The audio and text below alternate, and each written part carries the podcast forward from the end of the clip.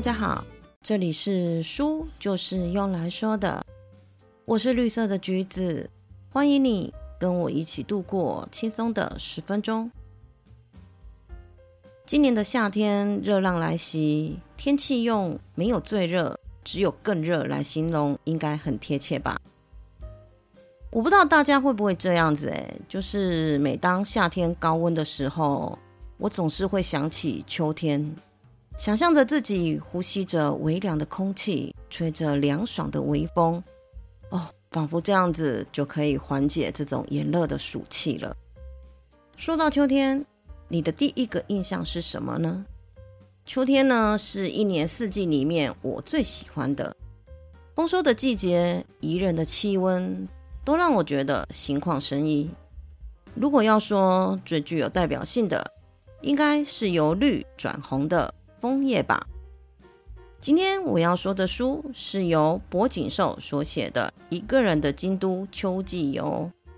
书中分享了秋天可以在京都做的事情。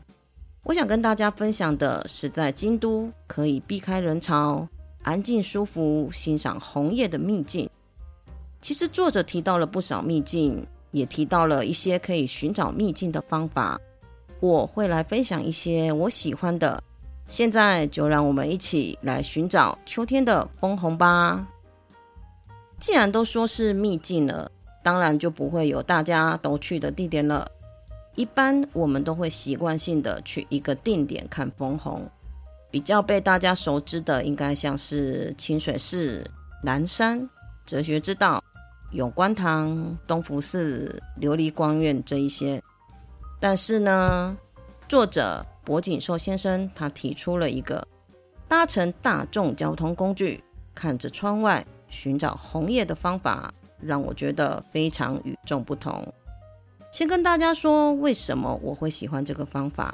第一个是因为大众交通工具对观光客来说是很便利的，只要买票上车就可以了。其实说白一点，就是我懒。坐在车上看着枫红，就可以不用自己走路了。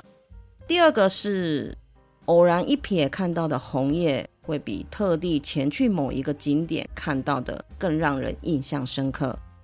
我想这应该是人性吧。本来没有期待的东西啊，当你得到之后，除了惊喜之余，CP 值也是正正正的往上飙升的吧。那到底要搭什么大众交通工具呢？第一个是由初丁纽出发往鞍马方向的瑞山电铁。瑞山电铁的展望列车有大大的车窗，车厢里面还有部分的座椅设计成面窗的方式，方便游客的观赏。枫叶隧道是在世园站到二之濑站之间。当列车经过这里的时候，你就可以从车窗外面看到大片的红叶。无止境的向前方延伸，那个没有尽头的枫红啊，就好像让你进入了一个神秘的世界一样。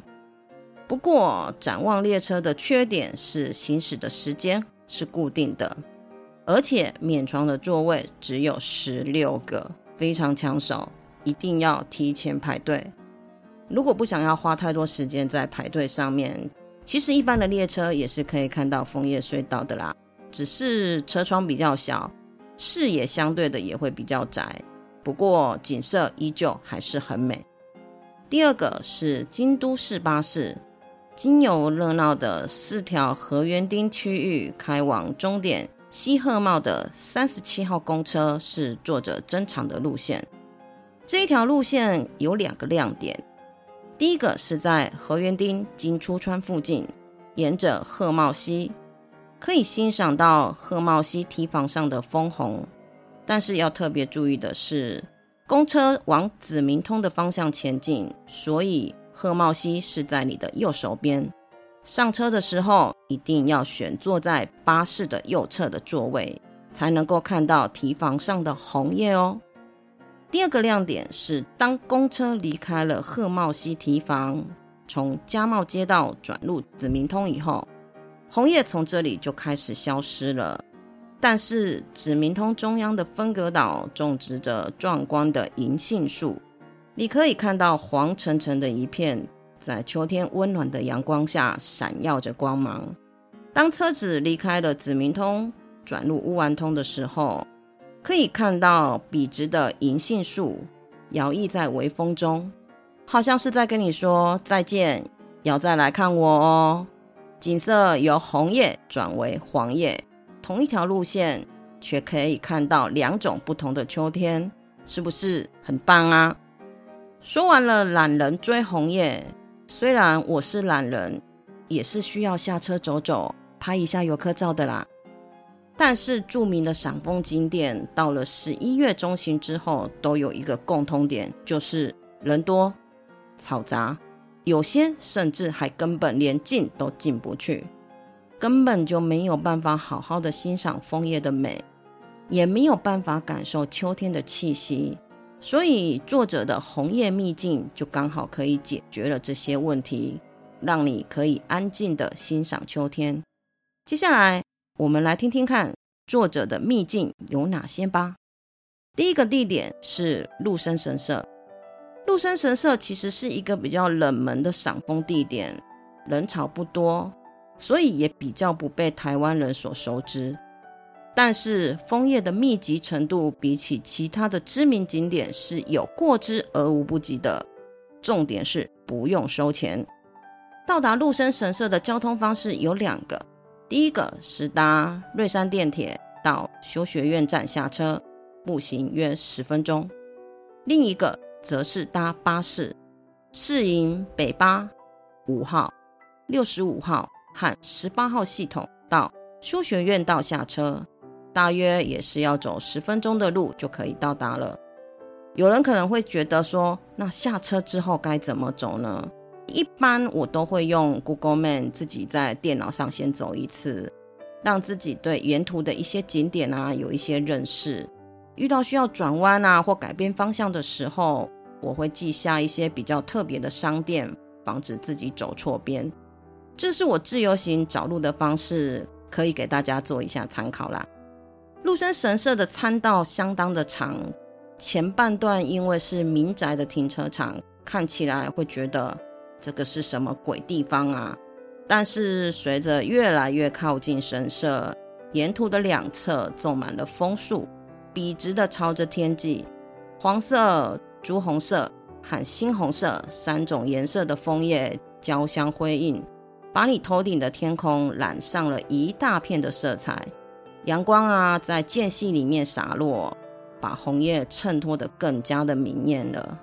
脚下呢，是由绽放完最后美丽的枫叶所交织而成的红叶地毯，一眼望去没有边际。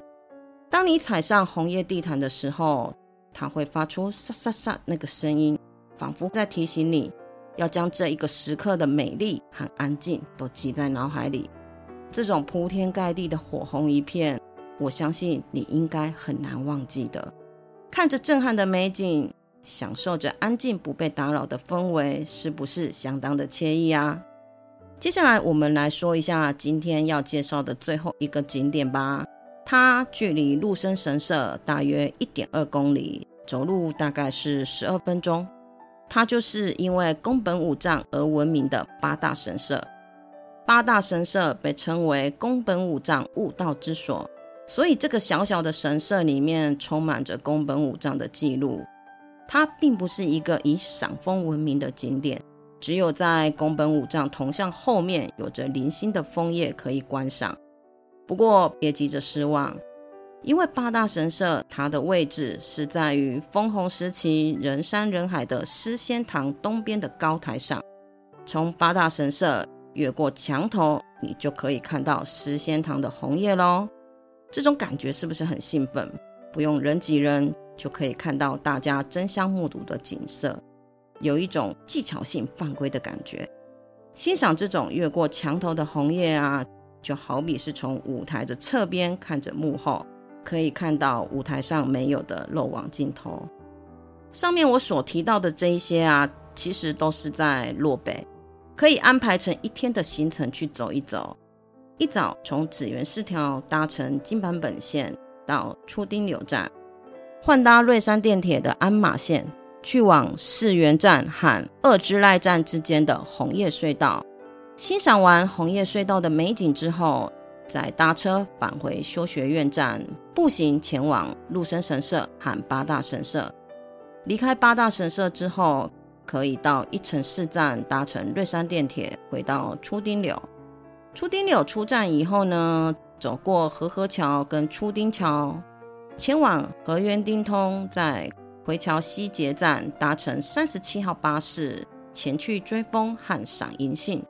这样的安排，时间充裕，可以细细品味枫叶之美，也可以避开人潮，安静的感受秋天。不晓得今年的秋天啊，是不是可以成型？当然啦，可以成型是最好的。如果不能成型呢？嗯，人生总是要留点期待才好的嘛。对我而言，旅行是一种沉淀，在沉淀的过程中，把不好的倒出去，把好的收藏。旅行结束的时候呢，以一个空的酒杯的心，重新去面对生活的酸甜苦辣。谢谢你今天的收听，你的追踪是我成长的养分，动动手指让我慢慢的长大。希望今天的内容可以提前让你感受到秋天凉爽的温度。我们下次见，拜拜。